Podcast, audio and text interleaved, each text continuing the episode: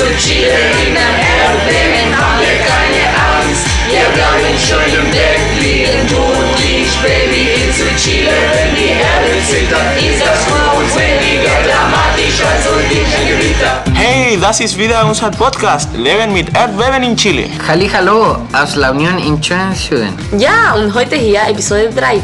Benny, was ist Thema heute? Schieß los! Ja, zuerst, hallo nochmal. Heute sprechen wir über den Sismograph. Und ich, Baby, zu Chile. Wenn die Erde haben wir keine Angst. Denn das haben wir schon noch mal erlebt.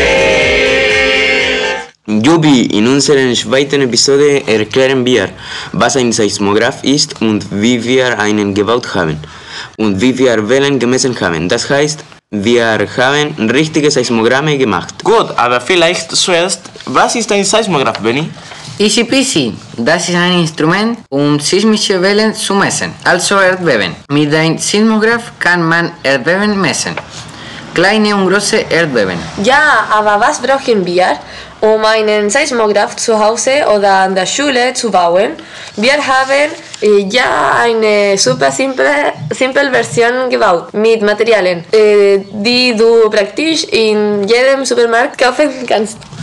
Ja, du brauchst nur eine Box aus Karton, einen Plastikbecher, ein bisschen Wolle und einen Tafelstift und natürlich Schere und eventuell auch Klebstoff äh, oder eine Silikonpistole. Okay, und wie kann man den Apparat bauen? Oh, das ist sehr einfach. Du musst nur die Box aufbauen, dann zwei Löcher machen an den Seiten oder oben. Danach mit der Wolle den Plastikbecher hängen, in die Mitte in die Box. Ja, und weiter. Ruhig mit dem jungen Pferden, Benny. Also, du machst einfach ein Loch in den Boden vom Plastikbecher und dann fixierst du den Tafelstift im Becher mit der Spitze nach unten. Aha, Aber für das Seismogramm brauchen wir auch Papier. Ohne Papier kein Seismogramm. Ja, aber das Papier muss auch integriert sein in der Box. Mm, ich war nicht hier äh, an diesem Tag. Wie habt ihr das gemacht? oh, ich auch nicht. Das erklärt besser Augustin. Super simpel. Wir haben zwei Schlitze gemacht. Unten in der Box. Und wir haben das Papier in die Schlitze gemacht. Ja, und das ist alles, weil mehr gibt es nicht zu machen. Ja, äh, aber ich war nicht hier. Wie funktioniert das am Ende? Kannst du das erklären, Benny? Und der Tafelstift zeichnet das Seismogramm. Immer und wenn das Papier sich bewegt. Dank Gott weiß ich jetzt, wie ich zu Hause meinen eigenen Seismograph bauen kann. Ja, wir haben gelernt, dass wir können mit einem Seismographen messen die Wellen. Aber es gab ja kein Erdbeben an dem Tag in La Union. Und trotzdem habt ihr äh, Seismogramme gemacht. Also, was habt ihr, ihr gemessen?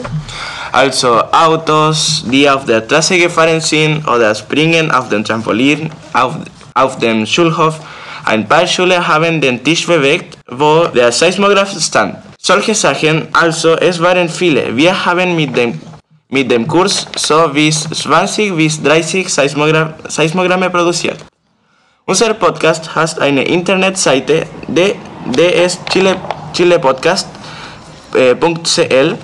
Da könnt ihr Fotos sehen. Ja, und das Experiment ist natürlich aber super simpel, super simplifiziert, vereinfacht. Also eine interessante Frage ist noch, was war eigentlich unser großes Problem? Also das Problem, das wir am Ende hatten bei den Experimenten mit unseren Seismogrammen. Das technische Problem war das Papier, weil ohne Motor musst du das Papier mit der Hand ziehen. Aber so hast du keine absolut konstante Geschwindigkeit. Also, die Seismogramme funktionieren. aber du kannst sich nicht vergleichen. Alle Seismographen, weil nicht jede Gruppe hat das Papier mit derselben Geschwindigkeit bewegt. Also die Seismographen sind schon cool. Sie funktionieren, aber sie sind nur Modelle. Ja, Modelle. Gut, liebe Freunde, ähm, was kommt in der nächsten Episode? Die Welle. Die Welle in der Flasche. Und ein paar Episoden über die Meme aus Santiago. Ja, das Meme ist momentan in Rio Bueno, aber das lasse wir für die nächste Episode. Bitte vergesst nicht, abonniert den Podcast, weil es geht weiter und wir haben noch zwei, drei Ideen für die Zukunft. Ja, also der Podcast ist auf Spotify, aber auch auf Apple Podcast und ich glaube auch auf Google. Jupp, genau. Ja, alles Gute für euch. Wir hören uns. Haut rein! Alles Gute von uns aus Chile. Ganz genau. Danke fürs Zuhören. Haut rein, Leute! Alles Gute, das ist alles für heute.